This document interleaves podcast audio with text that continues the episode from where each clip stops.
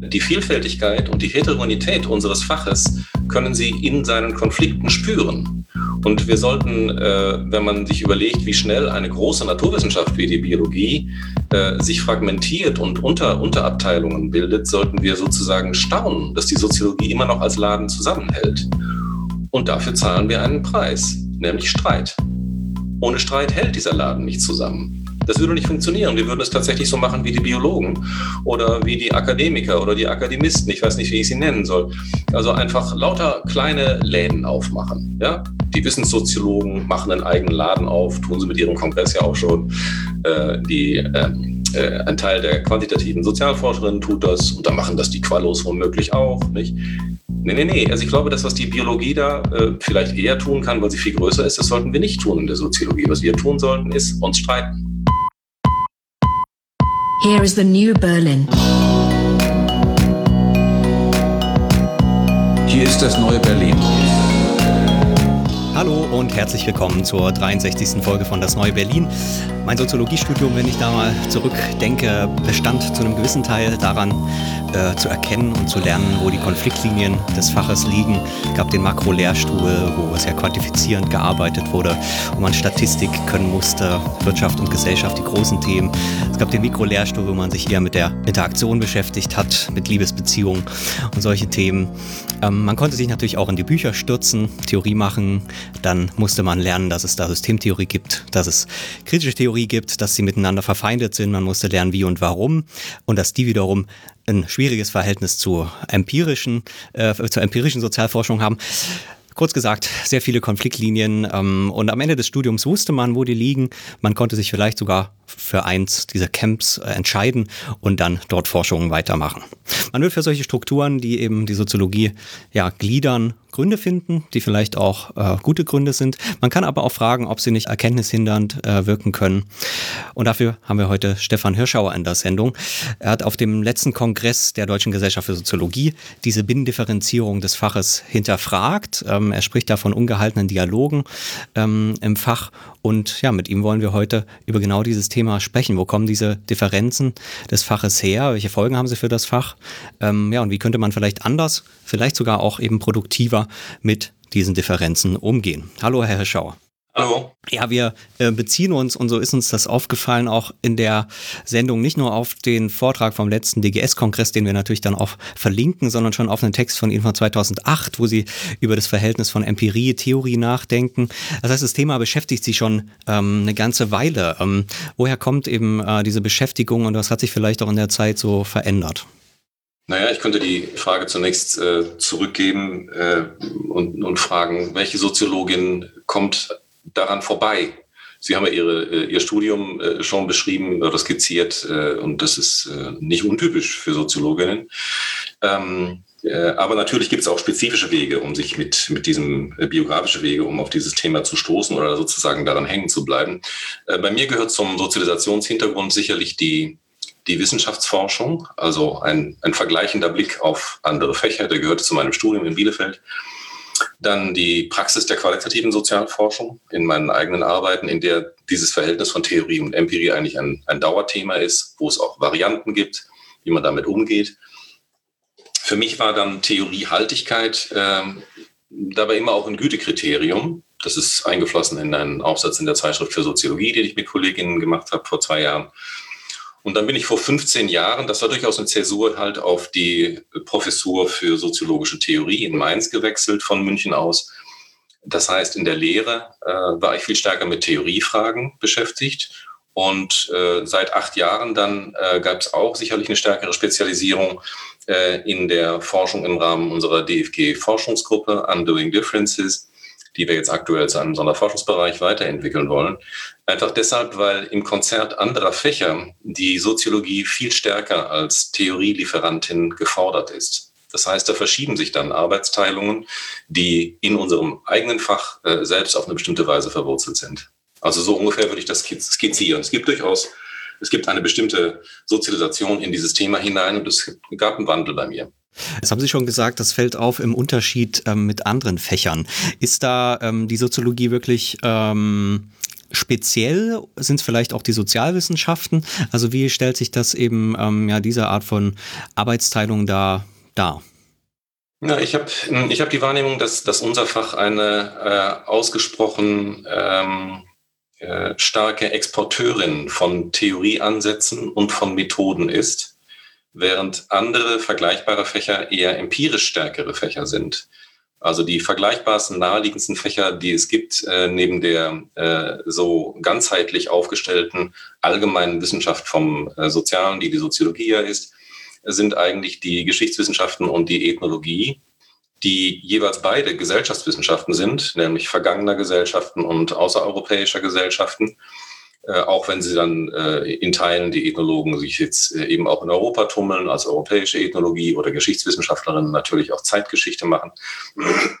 Aber das sind die vergleichbarsten Fächer und in diesem Vergleich äh, imponieren diese äh, unsere nächsten Nachbarn eigentlich als empirische Wissenschaften, jedenfalls in meinen Augen, sind sie dort viel stärker als die Soziologie, während äh, unser Fach von außen betrachtet immer wieder mit dieser exzessiven Theorie- und Methodenproduktion beeindruckt.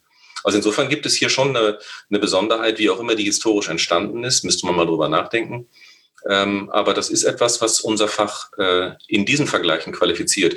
Im Vergleich zu anderen Sozialwissenschaften gilt das ohnehin nicht. Also die Soziologie ist eben viel, viel weniger spezialisiert als die Politikwissenschaft, die Erziehungswissenschaft äh, und ähnliche Fächer, die ja als äh, spezielle Themen in unserem Fach selbst wieder vorkommen. Die politische Soziologie, die Bildungssoziologie etc. Ja. Ja, jetzt haben Sie schon angesprochen, wie das entstanden ist. Ähm, haben Sie dazu Thesen. Also ich fand immer interessant, das muss man ja auch erstmal lernen, dass ähm, die Klassiker des Faches, die man eben im Studium so kennenlernt, dass die vielen Standards, die man heute äh, beigebracht bekommt, eigentlich nicht entsprechen. Das fängt an, äh, wie ähm, ja, konsequent dort zitiert wird. Ähm, äh, also viele, viele von diesen Standards sind da nicht angelegt. Und genau diese, das kommt sicherlich darauf an, an welchem Institut man da ist, aber auch mit dieser Mikro-Makro-Differenz, in meinem Fall gab es eben den Mikro-Lehrstuhl, es gab den Makro-Lehrstuhl. Auch sowas wird man ja bei den Klassikern äh, nicht finden. Ähm, das heißt, äh, grundsätzlich ist bestimmte Differenzen äh, eben äh, ja erst im Laufe eben der der letzten 100 Jahre entstanden.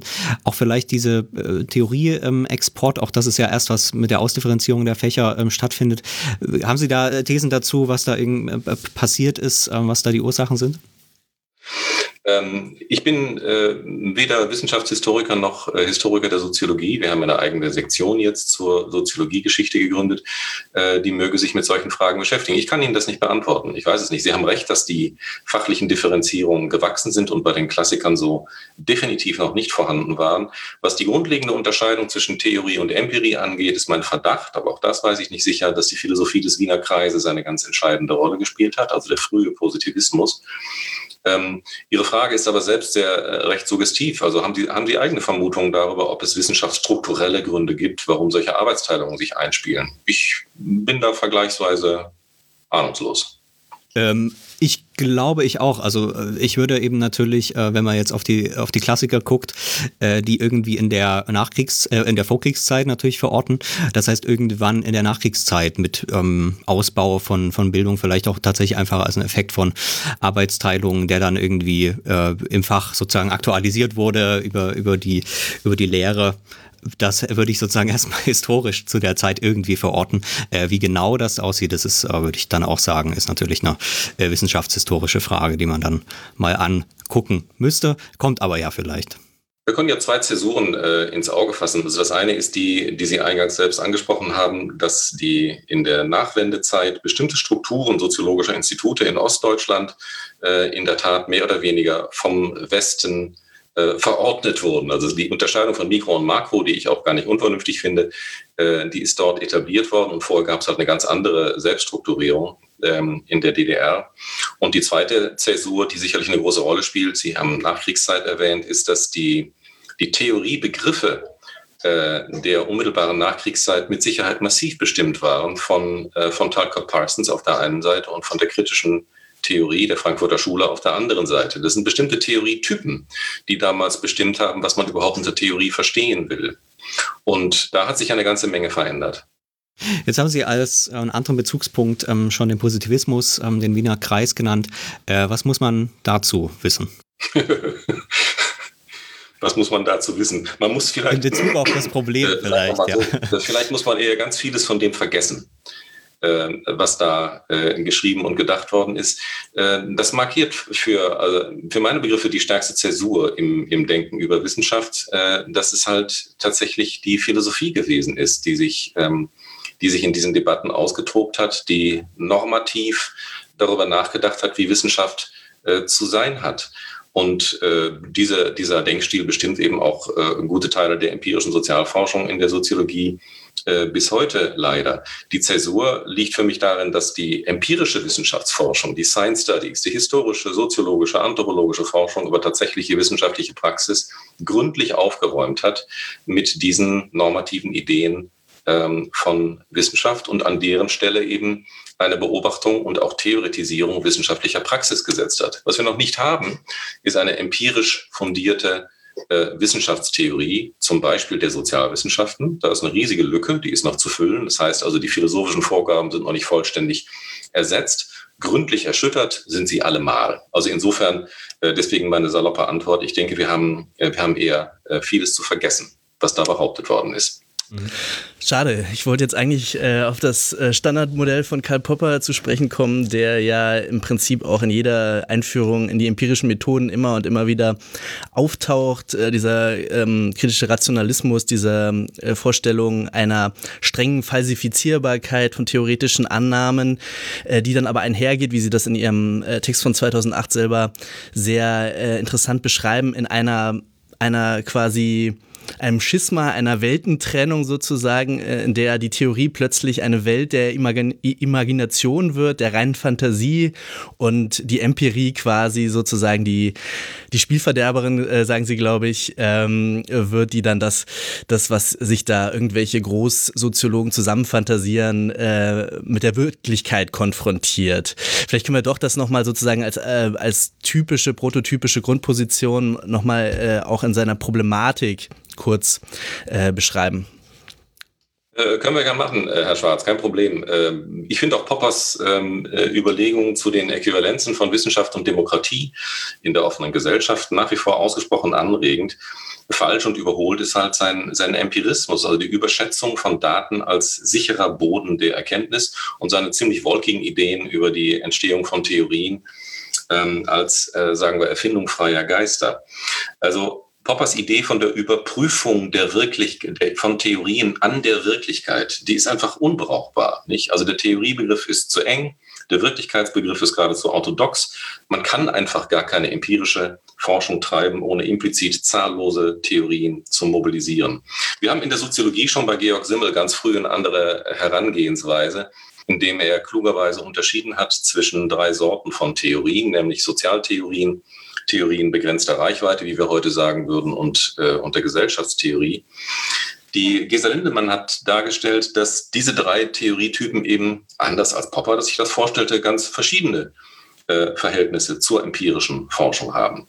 Poppers Vorstellungen können Sie noch am ehesten bei Theorien begrenzter Reichweite umsetzen. Das ist für die standardisierte Sozialforschung deswegen ein ganz wichtiger äh, Punkt. Sozialtheorien dagegen legen mit ihren grundlegenden Annahmen über die Beschaffenheit unseres Gegenstandes überhaupt fest, was als ein empirisches Datum erscheinen kann. Sie können also deswegen nicht selbst durch Daten falsifiziert werden. Das geht logisch gar nicht. Die werden nicht bestätigt und widerlegt, so wie Papa sich das dachte. Nein, die werden präzisiert und, wenn es gut geht, durch empirische Grundannahmen auch irritiert, durch empirische Beobachtungen auch äh, irritiert in ihren Grundannahmen. Ja? Gesellschaftstheorien schließlich sind äh, nie vollständig durch empirische äh, Befunde gedeckt. Die werden immer nur Teilstücke eines viel größeren Puzzles erhaschen, für das sie dann mit begründeten Vermutungen Plausibilität erzielen müssen. Das ist viel weniger als Evidenz, äh, aber es ist trotzdem ein wichtiger Theorietyp. Ähm, jetzt ist äh, darin ja schon drin eine klassische Kritik ähm, dieses, ähm, ähm, ja, in dem Fall eben der, der Popperschen Vorstellung. Ähm, jetzt sagen Sie aber, sichtbar geworden ist das eigentlich durch die Wissenschaftsforschung, also in dem Fall eben keine, keine philosophische Kritik, die, die schon daran äh, äh formuliert wird, sondern eben einfach zu sagen, wir machen keine Kritik mehr, keine, keine philosophische, sondern wir gucken uns an, wie praktisch geforscht wird. Ähm, ist das äh, tatsächlich eben ähm, notwendig äh, gewesen, sich aus dieser kritischen Debatte rauszuziehen und zu sagen, wir gucken uns einfach an, äh, wie, wie Wissenschaft gemacht wird? War das einfach eine ganz neue Herangehensweise, die das erst wirklich sichtbar machen konnte? Oder war sozusagen die Kritik, Sie haben jetzt auch Simmel als ein Beispiel genannt, der das schon anders angeguckt hat, nicht schon da? Nein, die war so nicht da. Die Philosophie hatte, hatte freie Bahn. Sie war sozusagen bis äh, mit Ausnahme einiger wissenschaftshistorischer Studien, äh, natürlich vor allen Dingen Ludwig Fleck hier zu nennen, sie war konkurrenzlos auf dem, dem Feld äh, zu, zu definieren, wie Wissenschaft ist, was für, was für eine Praxis das ist und vor allen Dingen, wie sie sein soll. Und hatte da freie Bahn.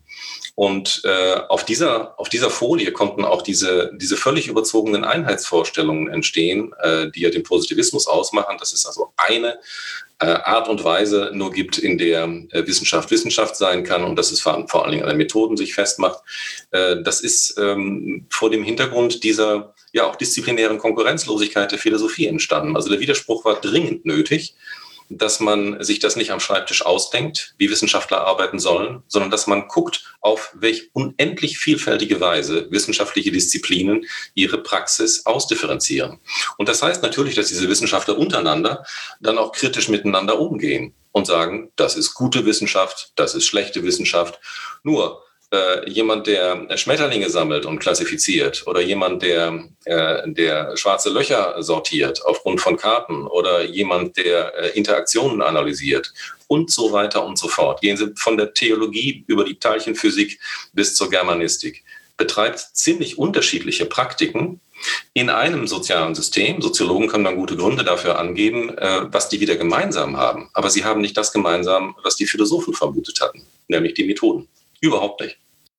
Ähm, ich frage deshalb, weil ähm, auch die war mir nicht bekannt, da wenn ich dann sozusagen in der Wissenschaftstheorie äh, nicht genügend drin, ähm, sie auch die Durham-Quine-These da ähm, nennen als so eine Grundlage. Also welche Rolle spielt das dafür? Das hat sozusagen zwar eine wissenschaftstheoretische Grundlage, aber die reicht noch nicht, um diese Vorstellung von Wissenschaft zu gewinnen. Ja, die Duhem-Quine-These ist, äh, ist wichtig, insofern Theorien natürlich durch Beobachtungen äh, unterdeterminiert sind. Das besagt diese These ja. Kein äh, Sozial- oder Kulturwissenschaftlerin könnte hier eine enge Determinationsbeziehung sehen. Auch hier würde ich sagen, nur Philosophen konnten dieser These starken Informationswert beimessen. Theorien sind für Sozial- und Kulturwissenschaftlerinnen selbstverständlich massiv bestimmt durch die kulturellen Annahmen einer Epoche einer bestimmten Gesellschaft, eines Milieus, dem eine Wissenschaftlerin angehört, viel, viel stärker bestimmt als durch das, was Philosophen als Beobachtung entworfen haben. So ein objektivistischer Beobachtungsbegriff taugt überhaupt gar nichts. Kommen wir vielleicht genau zu diesen ähm, ja, zu diesen Science Studies, ähm, wie sie genannt werden. Sie haben Ludwig Fleck als so ein Beispiel genannt.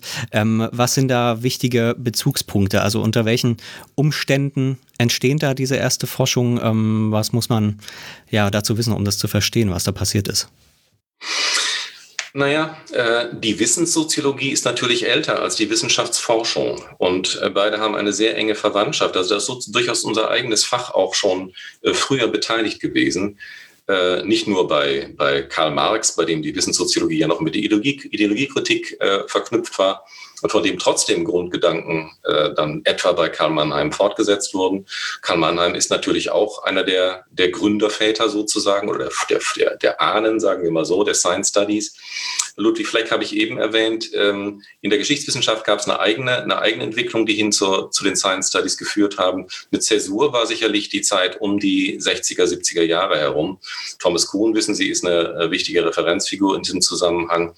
Ähm, was ein bisschen fehlt noch von der, von der anderen Seite, von der theoretischen oder philosophischen Seite, ist, eine, äh, ist das Wiedereinholen dieser empirischen Forschung, die es gab. Auf der einen Seite gibt es aus dieser Forschung selbst eine Bewegung auf Theoriebildung hin. Denken Sie an die Arbeiten von Karin Knorr etwa.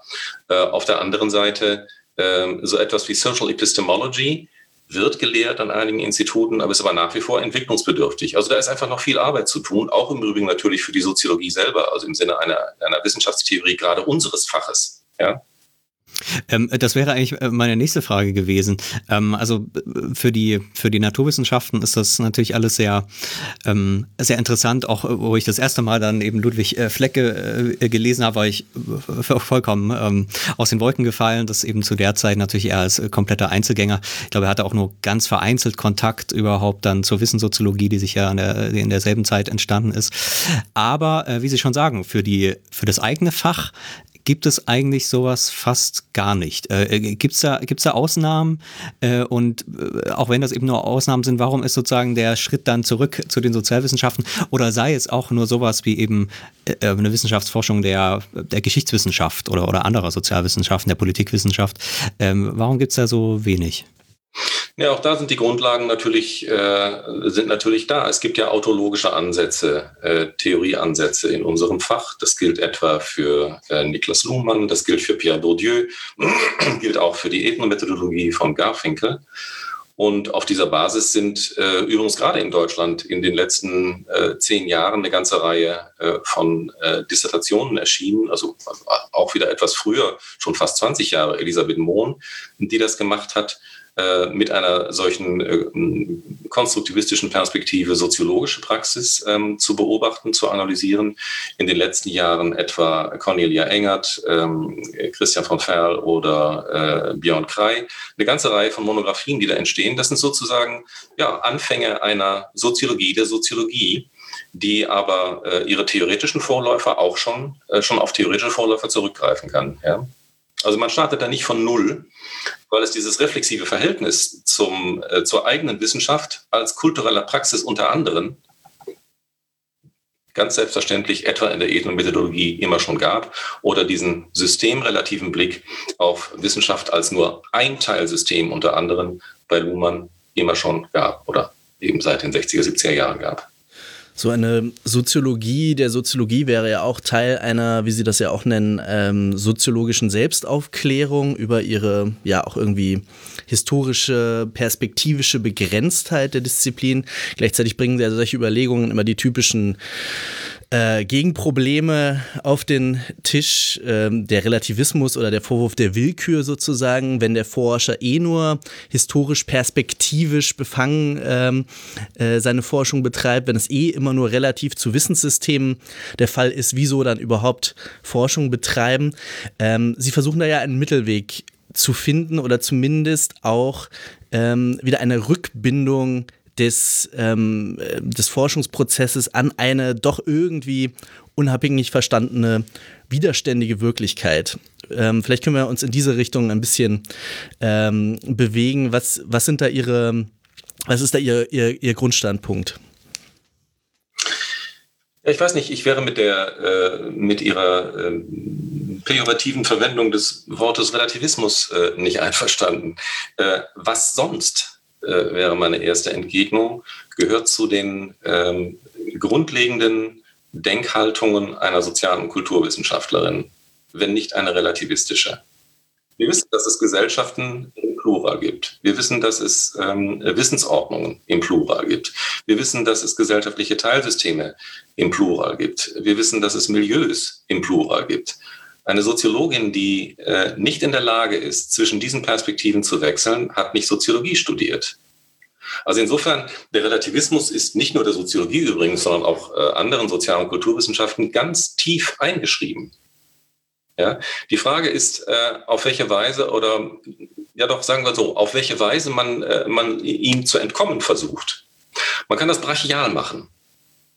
Das ist die positivistische Linie. Und dann sagt man, ja, trotzdem, die Menschen sehen das alle unterschiedlich, aber es gibt doch nur eine Wirklichkeit. Es gibt doch nur eine Wahrheit.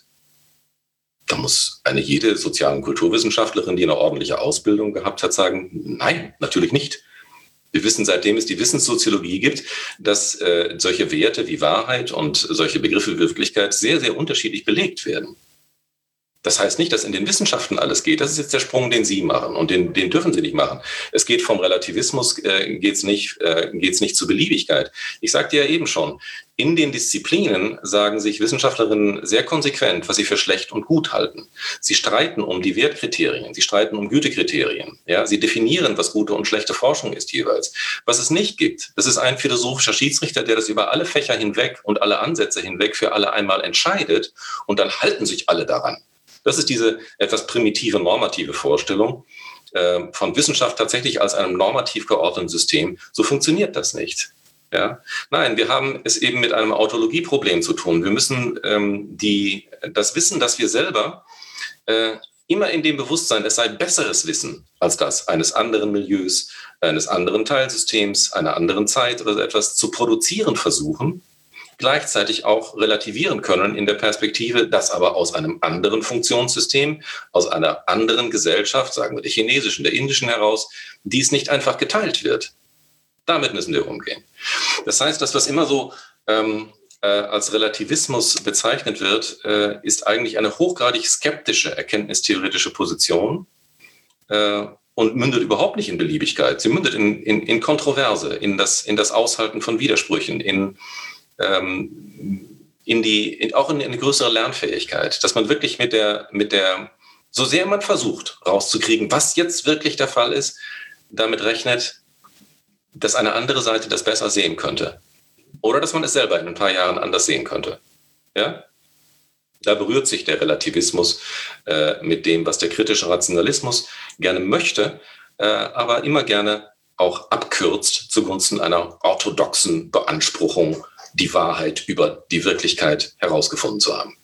Ich wollte mir das keinesfalls zu eigen machen, diese, diesen Relativismusbegriff. Ich habe den jetzt etwas polemisch für die Frage zugespitzt. Äh, nichtsdestotrotz ähm, äh, tatsächlich diese, diese Art von diese Gefahr der Selbstbezüglichkeit, die beschreiben sie ja schon, äh, äh, vor allem in Bezug auf die Theorie. Also wenn wir erstmal durch die, äh, durch Quine beispielsweise gelernt haben, dass äh, Theorien tatsächlich durch die Empirie unterdeterminiert sind und die Empirie nicht die strenge Richterin ist, für die wir sie gehalten haben, ähm, könnte man ja dann äh, zu, dem, zu der fehlgeleiteten Vorstellung kommen, man könnte dann alles, wie Sie sagen, äh, in einer gewissen Weise deduktiv behandeln, also von der Theorie ausgehend dann ähm, sich mit der Wirklichkeit beschäftigen. Und auch das ist ja das, äh, ist ja etwas, was Sie ähm, für überaus problematisch erachten und wo Sie eben, äh, um, um jetzt auf diesen Punkt zu kommen, vielleicht ähm, gerade auch die, die extreme Empiriegeladenheit ähm, der theoretischen Arbeit aufweisen. Vielleicht können wir das nochmal ein bisschen entfalten. Ja, was die da, Sie da andeuten, ist sozusagen so eine Art Theorie-Dezisionismus, äh, der äh, springt sozusagen zwischen den Perspektiven, die man da einnehmen kann. Nein, in der Tat, das wäre eine, das wäre eine ziemliche Verarmung äh, einer, äh, äh, einer Wissenschaft wie der, wie der Soziologie. Empiriegeladenheit von Theorien, damit meine ich äh, eigentlich zwei Dinge. Das eine ist die, die unvermeidliche empirische Einbettung unserer Theorieansätze in historische Kontexte. Das gehört spätestens seit Karl Mannheim zur historischen Selbstaufklärung unseres Faches. Und auf der anderen Seite so etwas wie eine empirische Fallbezogenheit, die theoretische Ein, äh, Ansätze haben, also eine ihnen, ihnen implizit eingelassene Empirie. Äh, man kann, denke ich, viele theoretische Aussagen äh, gar nicht verstehen, wenn man die in diesen Ansätzen eingelassenen empirischen Fälle nicht äh, mit assoziiert. Schon Thomas Kuhn sprach hier von äh, exemplarischen Situationen. Er meinte damit so singuläre Beispielfälle, auf die Großtheorien jeweils gemünzt sind und passen. Ein schönes Beispiel in der Soziologie ist äh, Alfred Schütz äh, Soziologie des Fremden. Es gibt viele äh, Soziologien des Fremden inzwischen.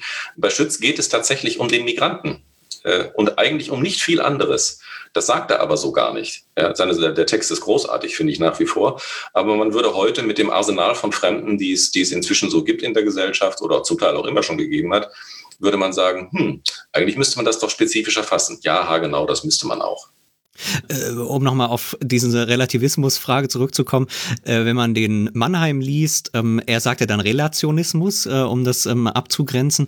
Wenn man aber so den, den Hintergrund Hintergrund liest, auch er macht das nicht explizit, aber dann hat er ja eben, schreibt er ja fast von einem politischen Hintergrund. Also natürlich den Zusammenfall der politischen Systeme zu dieser Zeit, natürlich die Revolution auch in der Wissenschaft ähm, und äh, formuliert dann eigentlich ja fast so eine Art ähm, ja, wissenschaftspolitisches Programm der Soziologie, die eben diese unterschiedlichen Perspektiven, in die die Welt äh, zerfallen ist, ähm, irgendwie wieder äh, natürlich nicht vereinen muss in einem Programm, aber eben relationieren muss.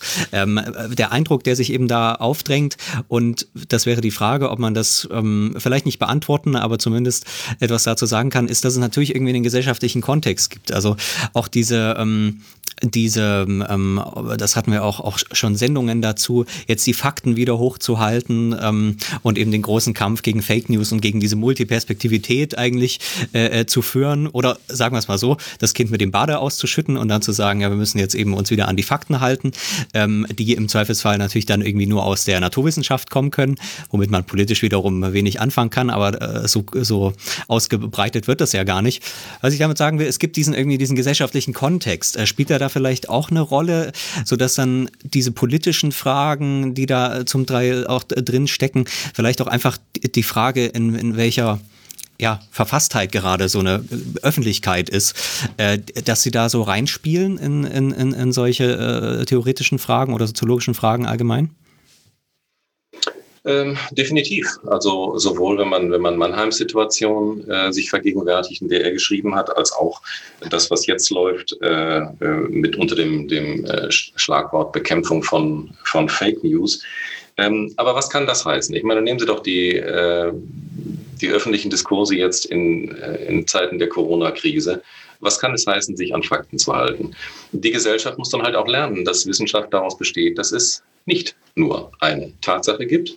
Und wenn man eine Tatsache formuliert hat, äh, auf diese wieder verschiedene Sichtweisen und zwar äh, nicht nur von äh, Experten auf der einen Seite und Covidioten auf der anderen Seite, sondern innerhalb von ähm, Forschungsfeldern wie der Medizin, noch schlimmer, auch innerhalb von Disziplinen und dass eben dieses, hier kann man einfach blindlings Popper folgen in dieser Hinsicht, dass dies zur offenen Gesellschaft gehört. Und die Gesellschaft hat zu lernen, dass, äh, dass Wissenschaft nicht einfach diese, diese simplen Wahrheiten äh, liefern kann. Die Politik drängt die Wissenschaft über die Expertenrolle, äh, Legitimation für ihr Handeln, für ihre Entscheidungen herzustellen, indem sie eindeutige Antworten verlangt. Und äh, sie können an, an, den, an den Fakten, wie sie sich verschoben haben und an den, an den verzweifelten Versuchen, sie unter Zeitdruck auch zu erzeugen und nachzuliefern, die werden ja dringend gebraucht, können Sie sehen, wie prekär dieses Geschäft ist und wie gering die Halbwertzeit mancher Behauptungen ist. Ja? Wie, ich meine, das ist ja für uns ähm, sozusagen eine leichte Übung. Ja, wir können ja als Soziologinnen immer nur wundern, äh, wie die ganze Republik und äh, im Grunde genommen die ganze Welt jeden Tag auf diese seltsamen Balken der sogenannten Neuinfektionen starrt. Dabei wissen alle, die ein bisschen was von Zählen und Kategorisieren verstehen, das sind nicht die Neuinfektionen. Die liegen in Deutschland wahrscheinlich fünfmal so hoch. Die WHO sagt, in, in der Welt liegen die wahrscheinlich 20 mal so hoch als diese gezählten. Nein, es sind die positiv getesteten. Was macht aber eine Behörde wie das RKI mit diesen positiv getesteten? Na, sie macht das, was die Politik gebrauchen kann. Sie benutzt diese auf- und absteigenden Balken, die wie in der Bundesliga oder wie bei der Messung des Bruttosozialproduktes äh, irgendeine Dynamik suggerieren. Sie benutzt das, um die Politik zu begründen, nämlich eine Dramatisierung oder Entdramatisierung der Verhaltensvorschriften, eine Entdramatisierung der Gefahren äh, und äh, entsprechende Anordnungen. Ja, das ist ähm, das sind nicht einfach die Fakten, sondern das sind, das sind Daten, die auf eine zum Teil fragwürdige Weise, wenn Sie das verglichen, vergleichen mit den harten Methoden, die in, äh, in Südkorea eingesetzt werden, um diese Ziffern festzustellen. Äh, das sind Daten, die auf eine bestimmte Weise fabriziert werden, die vor allen Dingen auf eine bestimmte Weise auch gebraucht werden und die dann bestritten werden. Das ist sehr wissenschaftssoziologisch natürlich toll, nicht? Dass man also wirklich zusammen mit äh, der gesamten Gesellschaft sehen kann, wie diese Expertenkonflikte in der Öffentlichkeit ausgetragen werden werden, äh, inklusive der Narzissmen, die da eine Rolle spielen und so etwas. Nicht? Also das ist, ist aber eine harte Lektion für, für eine Gesellschaft, die grundsätzlich gerne hätte, dass die Wissenschaft nur diese eindeutigen Fakten produziert. Tut sie nicht. Sie kämpft darum, und das mit Recht, als autoritative Instanz der Definition der Wirklichkeit respektiert zu werden. Daran hat es ja in den USA zum Beispiel in den letzten Jahren äh, gehapert. Es gibt einfach eine ganz starke religiöse Konkurrenz für die Wissenschaft in den USA. Das haben wir in Europa so glücklicherweise nicht. Ähm, jetzt haben Sie vorhin das Beispiel von dem Fremden ähm, bei Schütz genannt. Ein anderes Beispiel, was in Ihren Texten vorkommt, ist dann äh, die Systemtheorie, die sich natürlich auch als Theorie eben ja, eines Verwaltungsbeamten, der das auch ursprünglich studiert hat, dann später auf Soziologie umgesattelt ist, ähm, verstehen lässt und der eben ja die Jahrzehnte in seinem Büro sitzt und ähm, äh, die Bücher liest und daraus eine neue Theorie macht. Ähm, äh, auch da könnte man ja sagen, ähm, und das erinnert an äh, oder erinnert mich immer an einen Bericht ähm, von äh, Luc Boltanski, ich weiß gar nicht, an welcher Stelle er das geschrieben hat, aber da berichtet er auch von diesem Relativismusproblem aus den ähm, ja, Arbeitssitzungen bei, bei Pierre Bourdieu, ähm, wo dann, wenn das mal schiefgelaufen ist, irgendwann man sagen konnte, das hast du jetzt nur gesagt, weil du irgendwie ein kleinbürgerlicher äh, Bourgeois bist äh, oder, oder wie auch immer. Äh, und dann zum Teil diese Arbeitsgruppe dort wohl ziemlich zerstritten war und gar nicht mehr arbeiten konnte, weil man dann das eben genau immer auf diese Rolle, auf, auf so eine Personalität, auf so eine Ideologiegebundenheit natürlich irgendwie äh, äh beziehen konnte. Ähm, das steckt jetzt natürlich in ihrer, äh, in ihrer äh, ähm, Bemerkung, dass das eben dieser Verwaltungsbeamte am Ende auch ist, der diese Theorie schreibt, noch nicht drin. Aber die Gefahr ist da. Also wie, wie entgeht man dem? Was, äh, ähm, ja, was sind da die Strategien vielleicht? Also eine, äh, eine Zurechnung auf, auf Personen. Du sagst das, weil du sowieso so und so äh, bist, äh, halte ich für grässlich, identitär. Das ist etwas, was äh, aus einer ganz, einem ganz anderen ähm, äh, Meinungsspektrum als äh, Identitätspolitik ähm, zum Teil auch auf deutschen Universitäten zugewachsen ist aus den USA. Grauenhaft sozusagen jeder argumentativen Auseinandersetzung auszuweichen, indem man äh, Personen auf bestimmte Merkmale zuschreibt, ist geradezu eine rassistische Technik. Ja? Äh, nein, das, ähm, äh, was ich mit, mit Blick auf Luhmann da getan habe, auf mehr oder weniger spielerische Weise, ist nicht die, nicht die Person zu charakterisieren, sondern zu überlegen, ähm, in welchem Milieu sie gearbeitet hat, unter welchen, unter welchen Prämissen. Und da ist Luhmann für mich nur ein Fallbeispiel, keine Sonderbehandlung für ihn. Äh, das ist auch äh, sozusagen, ähm, das ist auch äh, relativistisch, angewandter Relativismus. Ähm, ich wüsste eben gar nicht, wie man, wie man ohne denken sollte. Aber ähm, die, das entscheidende Argument, auf das ich mich dabei stütze, das stammt von Pierre Bourdieu, der eben nicht nur gesagt hat, dieser oder jener Theorieansatz aufgrund der besonderen Arbeitsweise dieses Wissenschaftlers, sondern eigentlich alle Theoretiker des Sozialen äh, unterliegen einem scholastischen Bias, weil ihre, äh, ihre Arbeitsweise eine ist, die unglaublich viel Zeit hat, die äh, mit Texten zu tun hat, mit der Explizität von Verstehensprozessen, mit Begriffsbildung.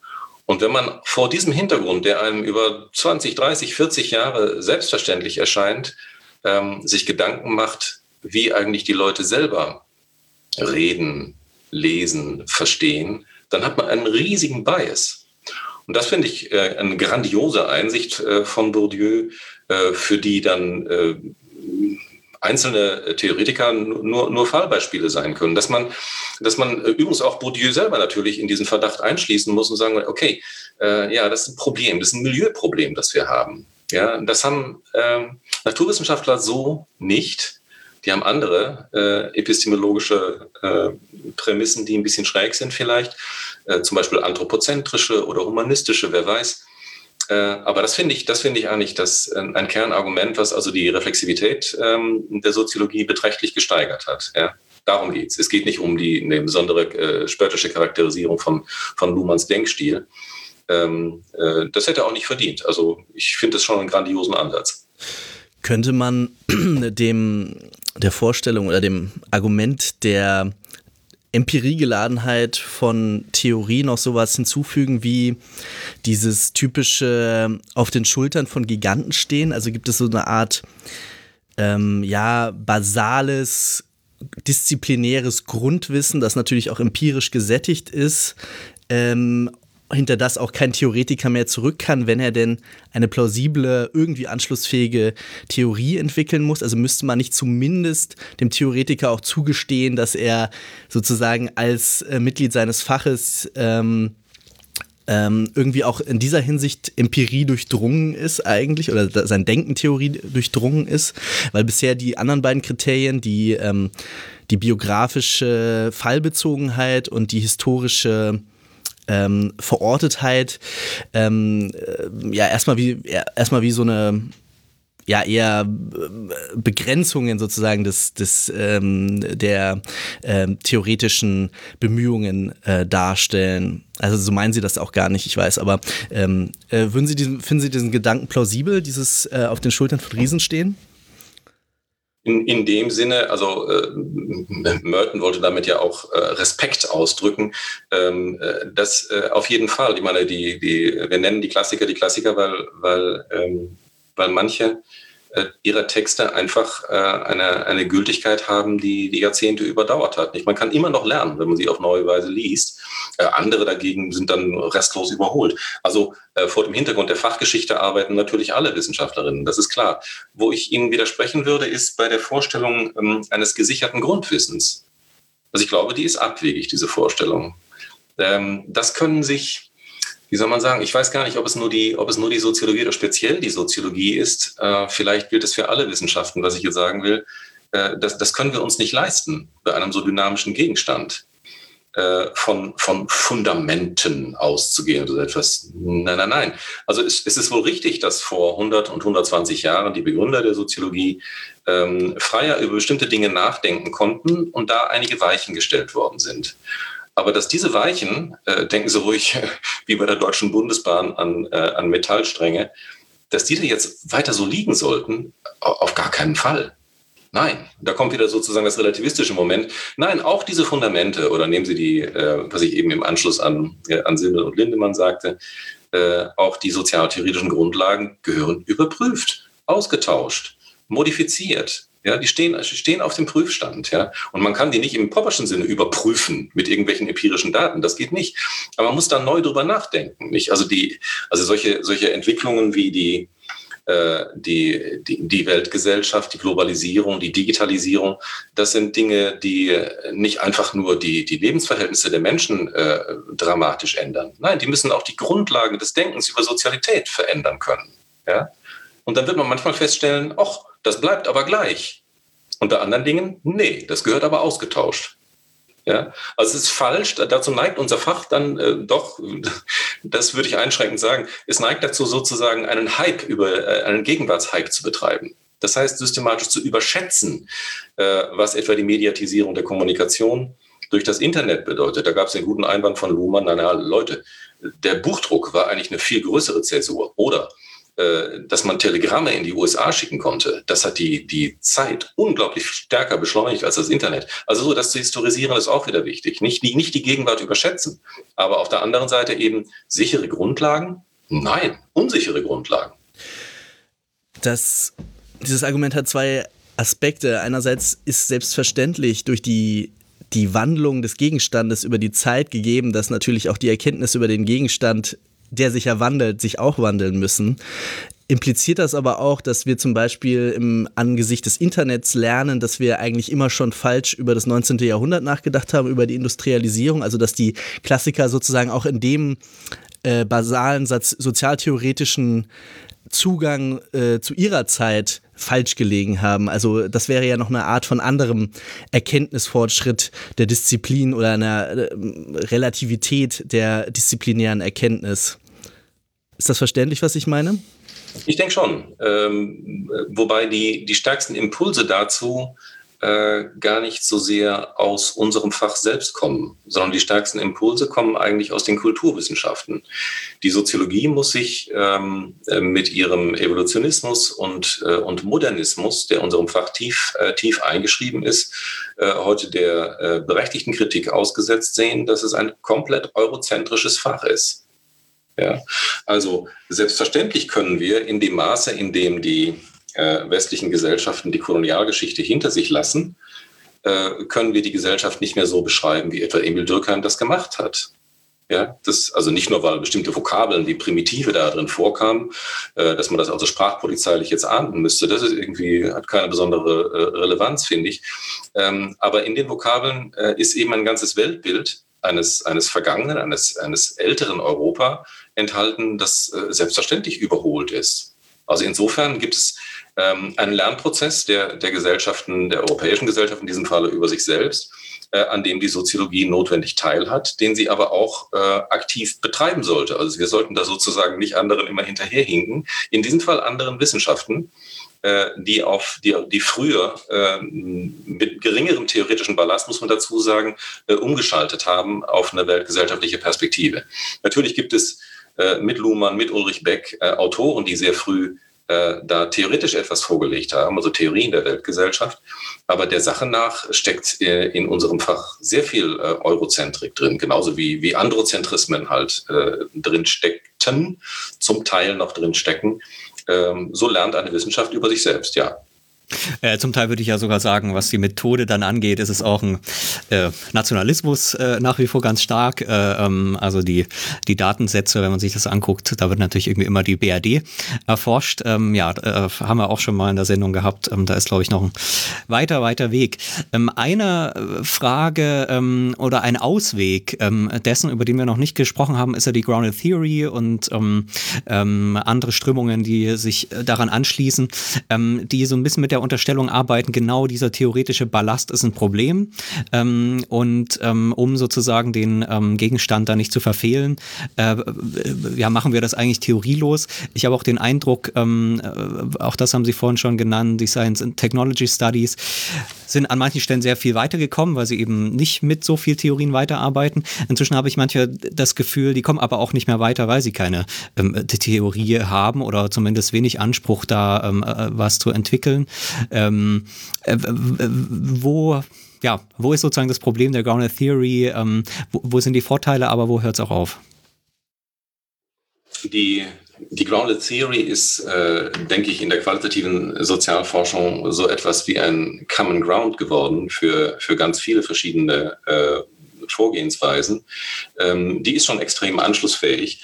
Äh, nur ist sie in ihren, in ihren Kernformulierungen ähm, für meinen Geschmack noch zu stark in, äh, in Popperschem Fahrwasser, ähm, weil die, die Vorstellung, dass man jetzt das Verhältnis von Theorie und Empirie zeitlich invertiert, dass man also ein induktives Verhältnis zur Theoriebildung hat, äh, reproduziert nicht nur diesen Dualismus wieder, äh, er ähm, macht doch etwas Ähnliches schon in dieser, in dieser Basismetapher der gegründeten, der begründeten Theorien, äh, etwas Ähnliches äh, wie Popper, dass ein geistiges Produkt auf empirischem Boden äh, fundiert werden könnte.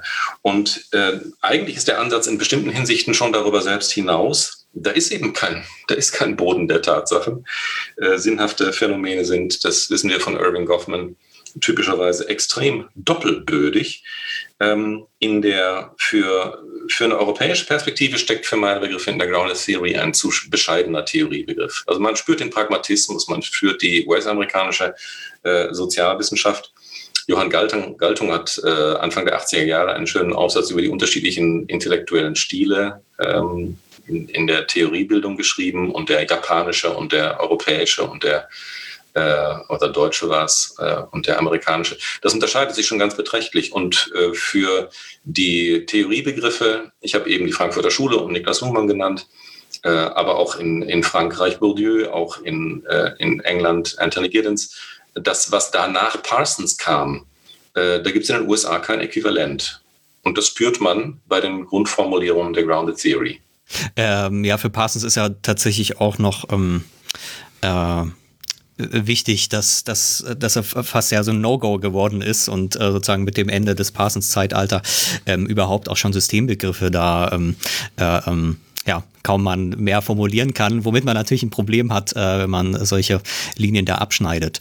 Ähm, vielleicht können wir noch so ein bisschen auf äh, die Frage kommen, was das für das Fach bedeutet. Wir haben das am Anfang ein bisschen angestreift. Ähm, was das ja am Ende bedeutet, ist, dass wir, wenn wir eben diese Grundlagen nicht haben in diesem philosophischen Sinne, äh, die wir auch eben einfach aus wissenschaftlichen Gründen äh, äh, nicht mehr annehmen können, dann bedeutet das, dass das ja Praxisformen geben muss, äh, in denen über diese Fragen immer wieder und sozusagen sozusagen unabgeschlossen ähm, ja, ähm, ähm, verhandelt wird.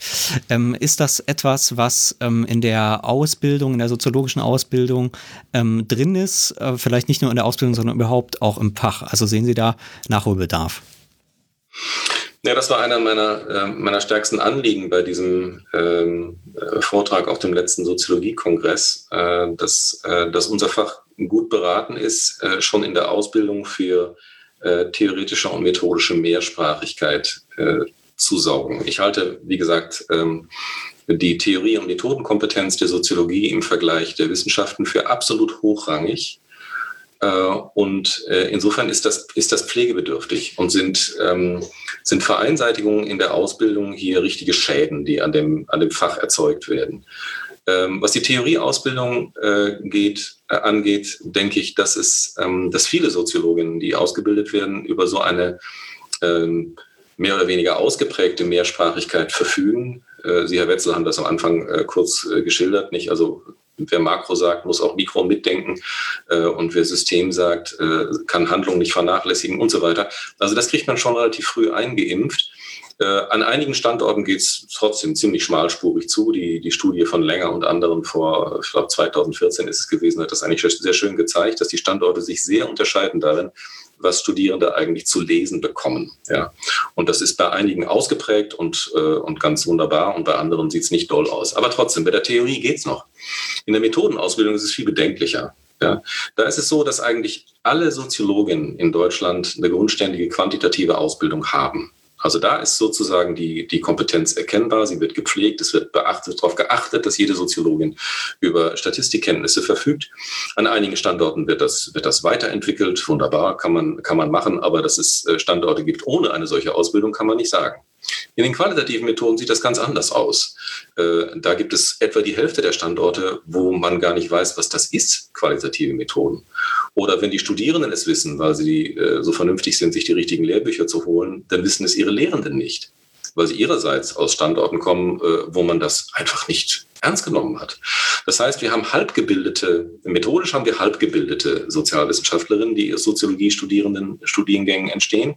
Theoretisch sieht es etwas besser aus. Grundsätzlich aber, und das war mein, äh, mein Anliegen, ist eben die, äh, ist die Pflege dieser, dieser Pluralität, ist etwas, was den Eigenwert unseres Faches ausmacht und seine besondere Stärke. Und da sollte für meine Begriffe, die DGS hat das schon vor, ich glaube, 15 Jahren versucht, mit Empfehlungen für die Methodenausbildung, die haben nicht viel, nicht viel gefruchtet, da ist nicht viel passiert. Ja. Und äh, da muss nachgebessert werden. Ähm, jetzt äh, ist ja genau die Frage, auf welcher Ebene wird sowas verhandelt. Also, dass die, wenn diese Standorte sozusagen eine spezifische Ausbildung machen, solange ähm, die ja, die Leute, die sozusagen da ausgebildet werden, ähm, danach äh, Jobs finden ähm, für bestimmte, ähm, also sei es, wenn man eben zum Beispiel eine sehr quantitative Ausbildung hat, äh, gibt es natürlich einen großen Arbeitsmarkt äh, in, in Erhebungsinstituten, auch äh, äh, natürlich in, in ähm, ähm, ähm, Bundesbehörden und so weiter, da gibt es jede Menge. Ähm, jetzt könnte man ja sagen, okay, solange das gewährleistet ist, haben auch diese Institute ein Argument, das so zu machen. Ähm, äh, das heißt, an dem, wenn sie dann sagen, die DGS formuliert äh, solche Ansprüche, für das Fach, ist dann natürlich eine bestimmte Konkurrenz, in dem Fall zwischen der Fachgesellschaft, die irgendwie das Fach selbst repräsentieren und das Fach in seiner Gesamtheit äh, repräsentiert und eben dann den Instituten. Ähm, welche, ja, ist da, ist da ein Konfliktverhältnis? Also auf welcher Ebene muss sowas verhandelt werden? Ja, Sie haben angefangen mit den äh, Arbeitsmarktchancen, Marktchancen dazu ganz kurz. Ähm, äh, das ist sozusagen ein Argument aus den 80er Jahren, als es noch äh, arbeitslose Soziologinnen gab. Das können Sie vergessen. Es ist heute nicht nur egal, äh, über welche Methodenspezialisierung Sie verfügen, äh, es ist sogar egal, fast egal, welches Fach Sie studieren. Sie können heute Anglistik studieren und Banker werden. Ja. Der Arbeitsmarkt interessiert sich nicht besonders für diese, für die Unterschiedlichkeit wissenschaftlicher Fächer oder für die, die Ausbildungsgänge. Es kann sein, dass sie für bestimmte Berufszweige dann äh, ein kleines Plus oder Minus äh, irgendwo haben, sich das, was sie tatsächlich an Skills gelernt haben. Aber das ist ein, äh, ein völlig verstaubtes Argument, dass also die quantitativen Methoden besondere ähm, Vorteile auf dem Arbeitsmarkt sichern. Nein, alle Sozi es gibt kaum Soziologinnen, die nicht einen, einen äh, adäquaten Arbeitsplatz kommen, die, bekommen. Die Frage ist, äh, wie, wie, wie kurz der Suchzeitraum ist. Und das geht nicht nur für Soziologie. Ja? Also wir haben einfach eine, eine Unterausstattung des Arbeitsmarktes mit Akademikern, absehbar. Ja? Gut, aber die andere Frage ist, wie, was hat die DGS und die Institute, was, was kann da geschehen? Sie haben recht, die DGS kann nicht in die Institute reinregieren. Äh, da müssen Lernprozesse jeweils äh, lokal stattfinden. Was die DGS machen kann, um die äh, sozusagen das, das Gütekriterium der Mehrsprachigkeit hochzuhängen, ist äh, ihre äh, Kongresse mehrsprachig zu organisieren. Man kann in den Plenarveranstaltungen stärker dafür sorgen, dass äh, das, was ich als die drei grundlegenden Disziplinen des Faches begreife, die quantitative, qualitative äh, und theoretische Sozialforschung, dass die angemessen repräsentiert sind und aufeinandertreffen. Unsere Sektionen, unsere speziellen Soziologien sind so gebaut, dass diese Kontroversen weitgehend vermieden werden. Es gibt nicht viele Sektionen, die sozusagen zweisprachig organisiert sind. Ja, in der Sozialstrukturanalyse entsteht das seit einigen Jahren. Das ist ganz wohltuend. Äh, die Familiensoziologie ist für meine Begriffe komplett einseitig methodisch ausgerichtet. Und ich überblicke das nicht alles, nicht. Aber äh, die haben 30 Sektionen und Mehrsprachigkeit. Also mindestens in den Plenarveranstaltungen. Und darauf hat die DGS natürlich einen großen Einfluss. Müsste eigentlich dafür gesorgt werden, dass, dass unser Fach sich selbst in seiner Mehrsprachigkeit transparent wird. Dass diese dass diese Disziplinen, die sich äh, also oft als, als Lager isolieren, bestes Beispiel ist die Gründung der Akademie für Soziologie, dass die aufeinandertreffen, dass es einen Austausch von Argumenten gibt. Also das gibt, was sie in den Herausgebergremien von pluralistischen Zeitschriften wie der Zeitschrift für Soziologie haben. Das gibt, was sie im Fachkollegium äh, der Deutschen Forschungsgemeinschaft bei der, Antrag, bei der Auswahl von Anträgen haben. Ja, das, was es auch in den Gremien der DGS selbst geben muss, eine angemessene Repräsentanz der standardisierten Sozialforschung. Ja. Das, was die Akademie äh, für Soziologie gemacht hat, ist das genaue Gegenteil dessen. Man hat äh, das Fach massiv geschädigt äh, und äh, indem man sozusagen sich diesen Diskursen äh, entzogen hat und so in, in, diese Nische verkrochen ist. Ja? Und zwar auf Kosten, auf Kosten der, der eigenen Fachgesellschaft, der eigenen oder ehemaligen, wie auch immer sich das jetzt entwickelt. Ja? Und das nimmt man, finde ich, mit Recht äh, diesen Kolleginnen nachhaltig übel. Ich würde gerne nochmal allgemein auf die Diagnose der Multiparadigmatik der Soziologie kommen. Das ist ja erstmal unumstritten, dass das ein multiparadigmatisches und auch multimethodisches äh, Fach ist. Das ist äh, erstmal irgendwie eine Tatsache, in, in, Anführungszeichen. Äh, wir haben ja schon viel über Tatsachen geredet. Wie dem auch sei. Ähm, es, äh, es ist ja eine ganz interessante Frage, wie sich diese Multiparadigmatik genau begründen lässt. Einerseits normativ, wenn man sie befürwortet oder ablehnt, andererseits aber auch rein von der Beschaffenheit des Faches her.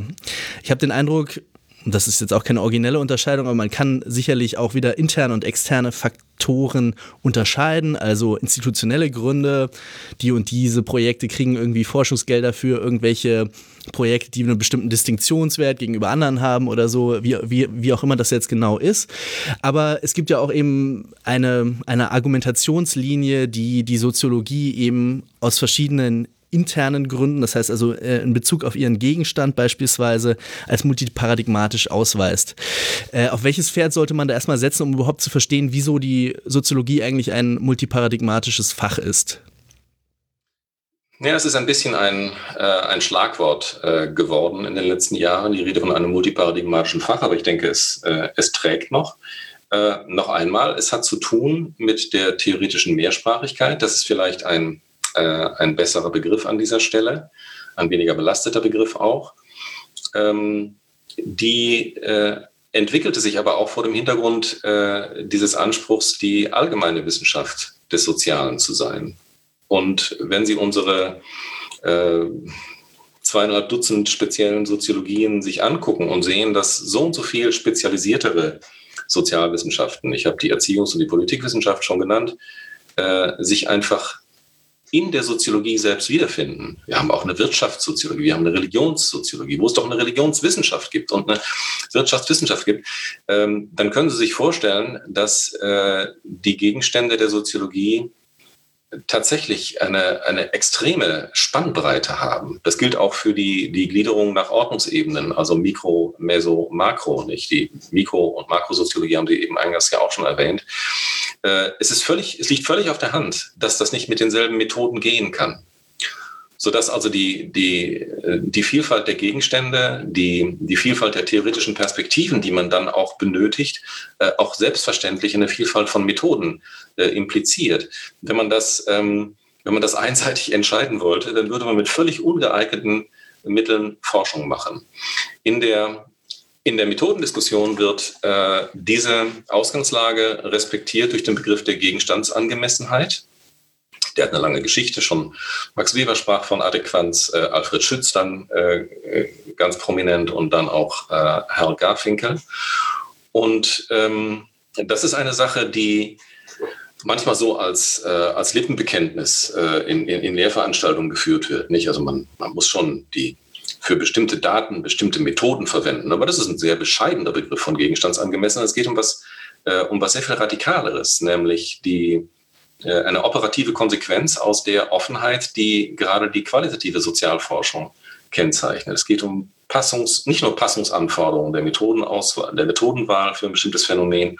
Es geht um die Abstimmung von theoretischem Ansatz, Fragestellungen, empirischen Fall, Methoden, Datentypen und nicht eine einmalige Anpassung, nicht in der standardisierten Forschung hat man so einen Plan und entscheidet das zu Beginn. Nein, eine fortlaufende Readjustierung, eine Reformulierung der Fragestellung und so weiter. Äh, und in diesem Sinne, wenn man das so, wenn man so so forscht, hat man einen, einen abgerüsteten, einen bescheideneren Methodenbegriff äh, als in den Lehrbüchern äh, üblich. Und ähm, man hat einen viel stärkeren Empiriebegriff. Also auch das ist, die Methoden folgen sozusagen den Gegenständen. Und Sie merken also, wenn man, wenn man das Spektrum der Gegenstände ernst nimmt und dann äh, sich überlegt, wie stark Methoden und Theorien auch an diese Gegenstände sich anschmiegen müssen, ihnen, ihnen folgen müssen, dann ist klar, dass man hier nicht mit, äh, mit einfachen Lösungen äh, weiterkommen wird. Es gibt einen Erfindungsbedarf geradezu für Methoden, genauso wie es einen Erfindungsbedarf für Theoreme gibt. Und der ist, äh, der ist nicht abzustellen. Ja? Das scheint mir das scheint mir das, das Geschehen hinter diesen sogenannten ähm, Paradigmen. Gut, ähm, es gibt es gibt eine, eine gewisse Anzahl von ernstzunehmenden theoretischen Ansätzen, die ihre eigene Fachgeschichte haben. Es werden viele Revolutionen ausgerufen, die keine wirklichen Revolutionen sind. Es werden viele methodische Neuerungen, Ansätze verkündet, die bei Licht betrachtet auch nur eine begrenzte Halbwertzeit haben. Also das ist schon begrenzt. Wichtiger ist mir, ähm, die, äh, die Vielfältigkeit, die da sozusagen im Untergrund brodelt äh, und, äh, und ihre, ihre Bearbeitung, ihre, ihre Bändigung äh, durch die drei Disziplinen des Faches, durch quantitative, qualitative und theoretische Sozialforschung. Denn in, in diesen drei Feldern, äh, das ist vielleicht die wichtigere Pluralität, in diesen drei Feldern werden die Gütekriterien ausbuchstabiert. Es wird also darüber entschieden, was ist denn jetzt ein wofür brauchbarer neuer Ansatz. Ja? Ich würde gerne nochmal auf das Argument zurückkommen, dass, dass, dass die Pluralität oder die Vielfalt des Faches der Gegenstände durch äh, das Prinzip der Gegenstandsangemessenheit die Pluralität der Methoden und Theorien bedingt. Vergleichend gefragt, wenn wir in Wissenschaften wie die Biologie schauen, als Naturwissenschaft zugegebenermaßen, oder aber auch äh, zur Historiografie zur Geschichtsschreibung, da könnte man ja genauso einwenden, die, inwiefern ist die, Plural, äh, ist die Biologie eine weniger plurale Wissenschaft, wenn sie sich mit der Gesamtheit alles, allen Lebens beschäftigt, im Prinzip auch alle Gegenstände in ihrer Perspektive sozusagen, in ihrer Beobachtung ähm, äh, beschreibt äh, oder inwiefern ist die Historiografie, indem sie die Geschichte äh, der Theologie, der Medien, der aller möglichen sozialen Felder eben natürlich auch ähm, thematisiert, weniger plural.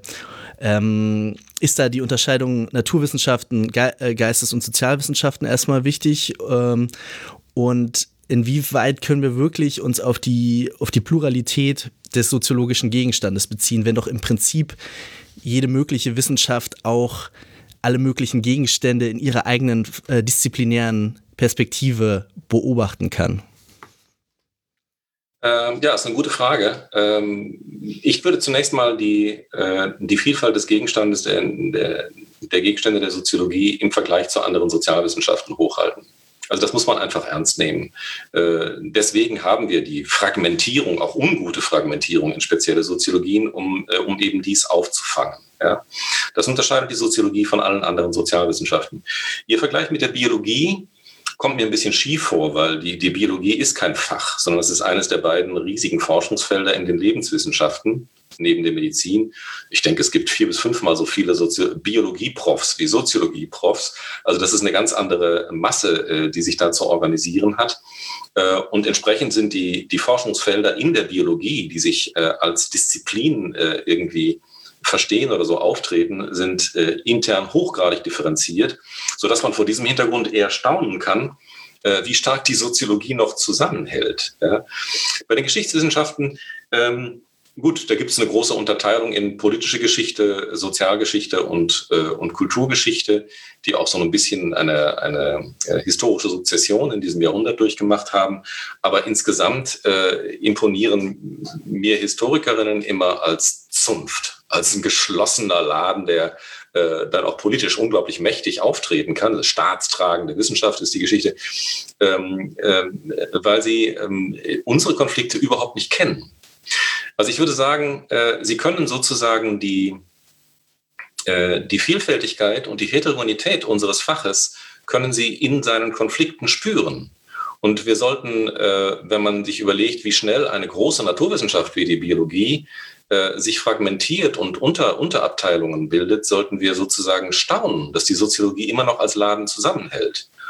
Und dafür zahlen wir einen Preis, nämlich Streit. Ohne Streit hält dieser Laden nicht zusammen. Das würde nicht funktionieren. Wir würden es tatsächlich so machen wie die Biologen oder wie die Akademiker oder die Akademisten. Ich weiß nicht, wie ich sie nennen soll. Also einfach lauter kleine Läden aufmachen. Ja? Die Wissenssoziologen machen einen eigenen Laden auf, tun sie mit ihrem Kongress ja auch schon. Äh, die, ähm, äh, ein Teil der quantitativen Sozialforscherinnen tut das und dann machen das die Qualos womöglich auch. Nicht?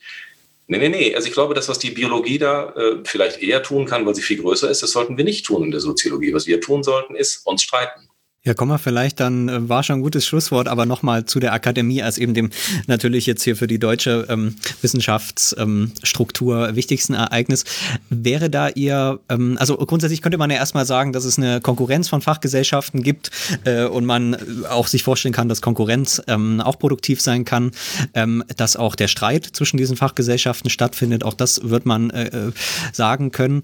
Ähm, warum äh, haben Sie dann trotzdem Probleme? Bedeutet das, dass der Streit der dann stattfindet, unproduktiv ist? Ähm, also wo ist das ähm, Problem dieses Ereignisses? Was geht da verloren? Ich hätte überhaupt kein Problem damit, wenn sich ein, äh, ein selbstständiger Verein äh, für die pflegestandardisierte Sozialforschung gegründet hätte, als eine, eine Spezialisierung äh, neben der DGS. Äh, das Problem ist, dass der, äh, die mögliche Produktivität einer solchen, einer solchen Gründung äh, mit einem Machtkonflikt verknüpft worden ist. Das heißt, äh, mit, mit äh, prätentiösen Betitelungen, nicht Akademie für Soziologie. Jeder weiß, dass das äh, nicht das gesamte Fach äh, dort inkludierbar ist in diesem Denkstil. Äh, jedermann weiß, dass, äh, was eine Akademie verlangen würde.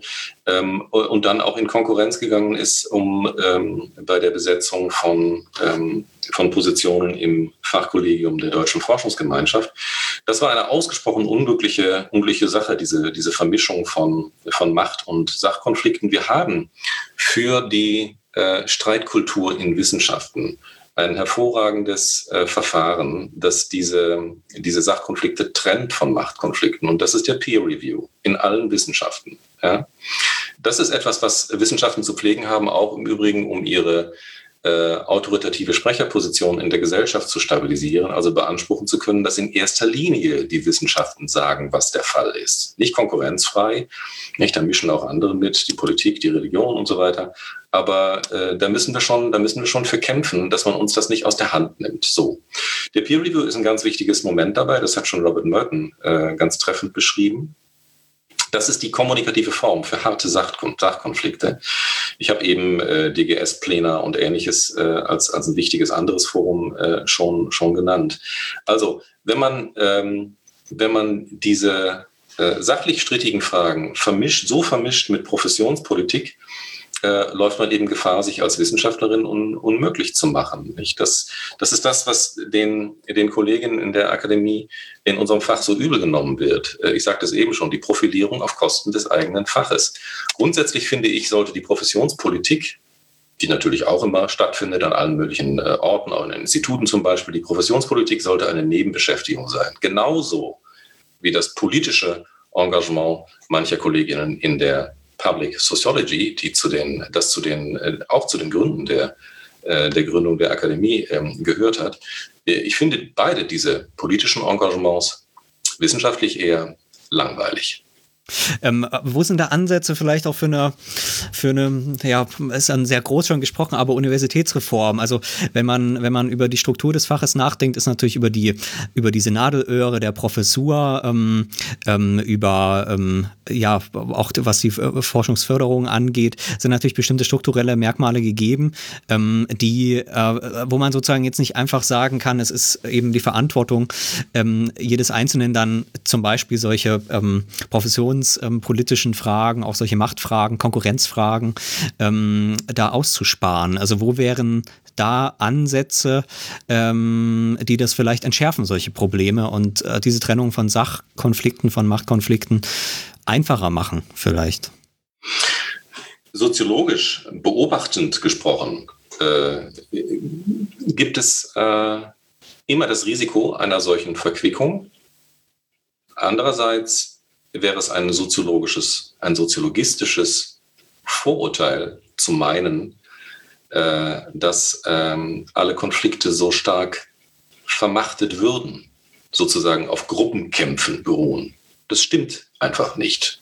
Nein, es äh, gilt der, ich sage mal pathetisch, äh, mit, mit Habermas, der zwanglose Zwang des besseren Argumentes. Ähm, es braucht Foren dafür, in denen diesen Argumenten Geltung verschafft wird, in denen äh, Hegemonien als Problem erkannt werden können.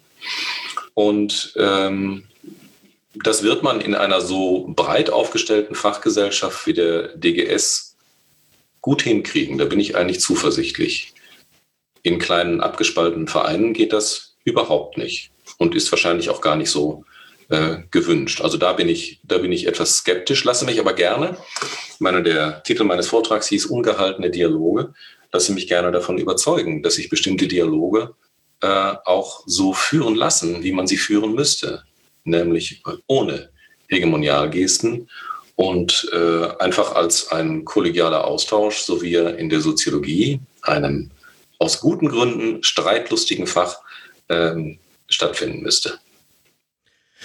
In Ihrem Vortrag haben Sie auch am Ende noch eine, einen groben Vorschlag für eine harmonische Arbeitsteilung zwischen Theorie, quantitativer und äh, statistischer Forschung gemacht. Ähm, können Sie das vielleicht noch mal kurz erörtern, wie wie Sie eine, eine produktive Zusammenarbeit zwischen diesen drei groß Branchen der Soziologie äh, sich vorstellen könnten?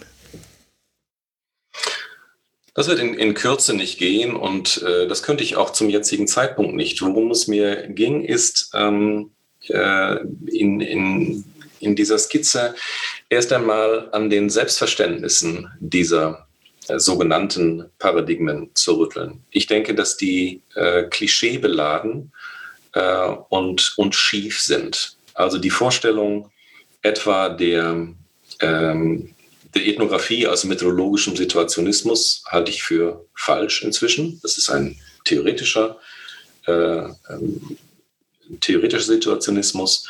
Ähm, methodologisch ist die Ethnographie individualistisch, während auf der anderen Seite der sogenannte methodologische Individualismus eigentlich ein theoretischer ist und sich mal endlich zu seinem methodologischen Instrumentalismus bekennen müsste, um sich selbst triftig zu verstehen.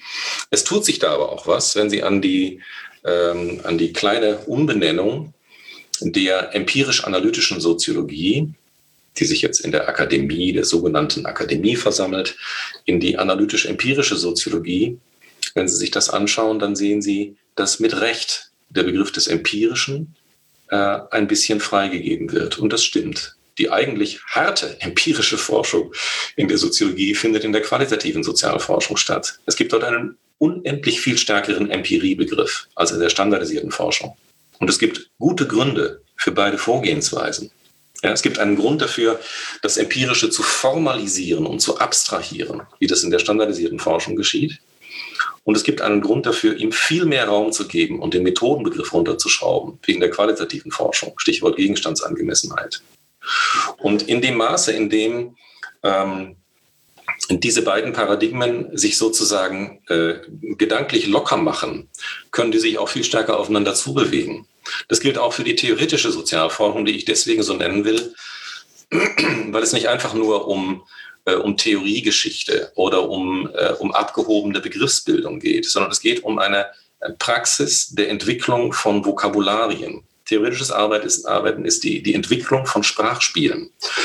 Und äh, das ist ein bestimmter Arbeitsmodus äh, und ähm, der hat seine, wenn er eine Praxis hat, ja, es gibt von Luhmann diesen Aufsatz zur Praxis der Theorie, es gibt Bourdieus Ausführungen dazu. Also wenn man das, wenn man das ernst nimmt, dann hat er sicherlich auch etwas Methodisches. Das ist alles andere als Poppers Methode. Das sind alles andere als die, Pop die Methoden der standardisierten Sozialforschung. Aber es ist auch methodisch. Und wenn man die, die, die Selbstbeschreibungen dieser, dieser drei Disziplinen unseres Faches äh, so allmählich aufeinander zubewegt, auch so wie äh, Hubert Knoblauch und Nina Bauer mit Recht fordern, die Interpretativität der standardisierten Sozialforschung viel stärker zum Vorschein bringt, damit sie sich endlich mal selbst kontrolliert mit ihren Deutungen. Ja? Das tut sie bislang nämlich nicht besonders gut. Wenn man diese Annäherung betreibt, äh, dann finde ich, sind die Voraussetzungen für das Halten von Dialogen schon äh, sehr viel besser. Es wird immer noch konflikthaft sein, aber es werden Sachkonflikte sein. Und die braucht unser Fach dringend, um überhaupt zusammenzuhalten. Ja, dann vielleicht noch eine allerletzte Frage. Ähm, dieses Lernen. Ähm, könnte ja auch sein, dass das äh, ähm, ähm, in anderen äh, äh, Nationaltraditionen der Wissenschaft äh, funktioniert. Also wenn wir sozusagen auf dem DGS-Kongress äh, solche Konflikte haben, dann ist es natürlich irgendwie doch die deutsche Soziologie. Ähm, also welche Rolle spielt da?